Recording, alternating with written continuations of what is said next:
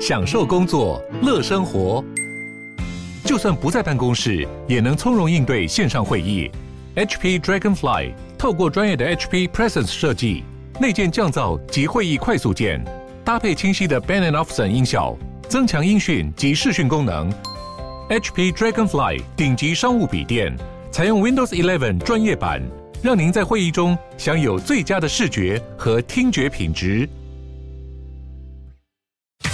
周年《美少女战士》二点五次元音乐剧四月轰动登台，四月七日到四月九日，在台北国父纪念馆，将《美少女战士》所有的梦幻与力量真实呈现给大家。购票请上 UDN 售票网。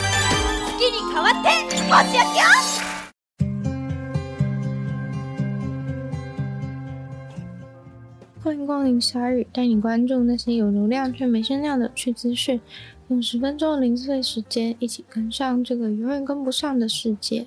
在第一次世界大战中，有两百名德国士兵在法国北部的隧道里面被活埋。德国政府宣布不会再去挖掘那个隧道，而是打算把那个地方当成是一个战争纪念园区，并划入国家级的保护区。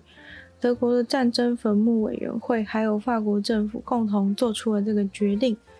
二零二一年和二零二二年的时候，他们并不是没有尝试过要去挖隧道，但是实际挖过以后才知道真的很困难。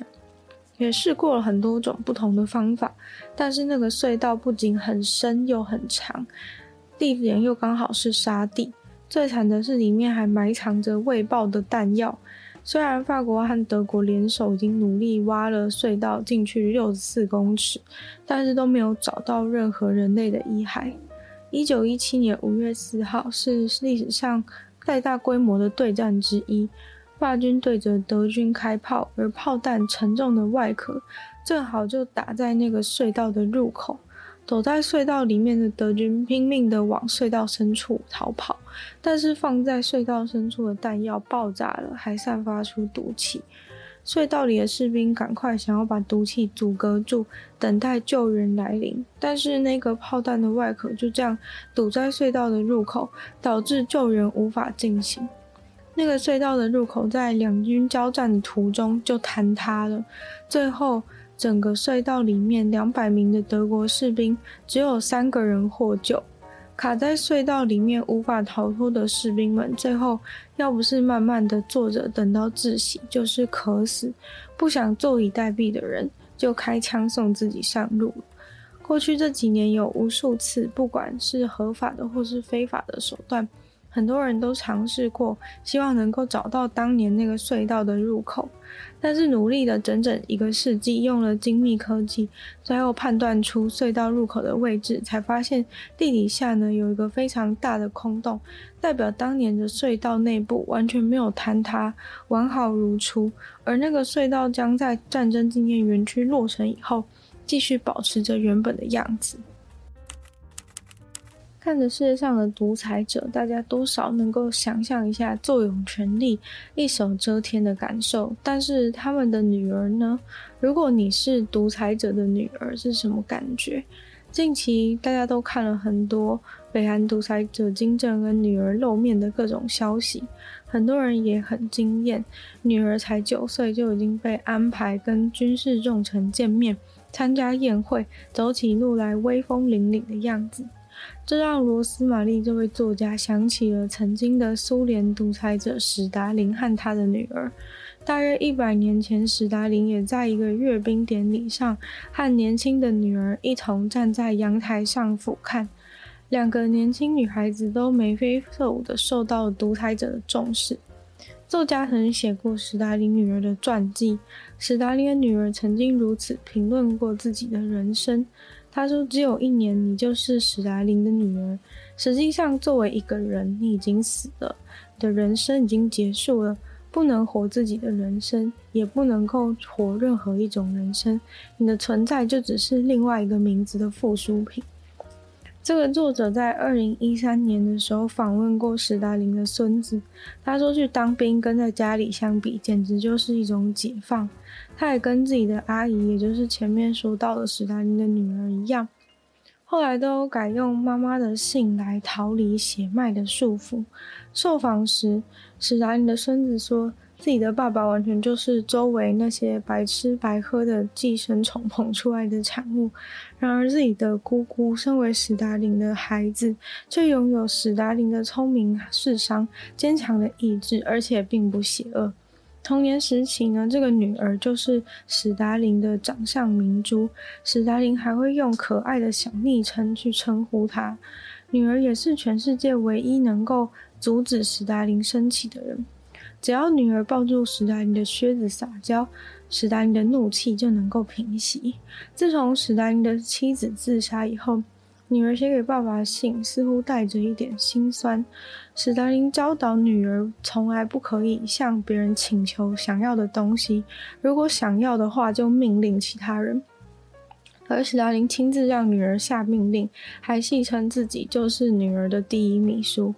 女儿一直相信父亲的爱，直到十六岁那年，因为十六岁那年，女儿爱上了一位三十九岁的知名导演。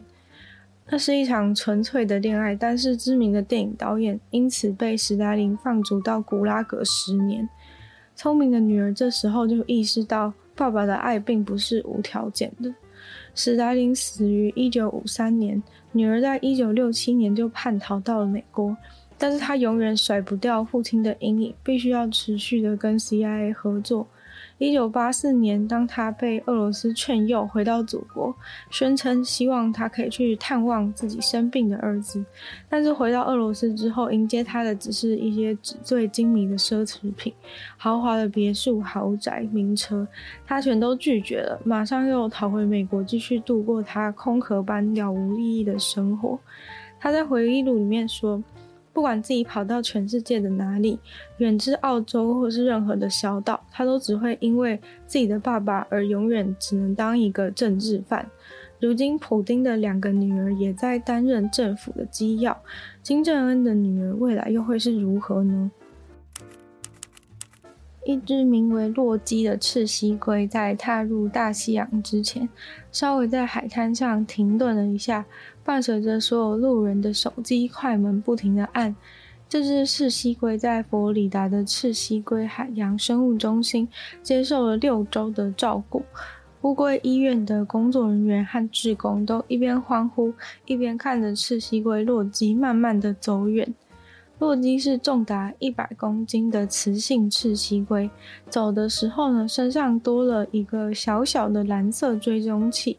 它在去年十二月二十九日的时候被发现在海面上漂浮着，检查之后才知道它因为被船撞击而导致肺穿孔，所以空气卡在身体里的空洞中，这就是为什么它漂在海面上面，因为它成了一颗浮球，潜不下水。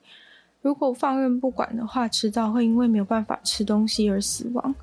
后来被带回做了手术以后，现在已经能够好好的正常生活了。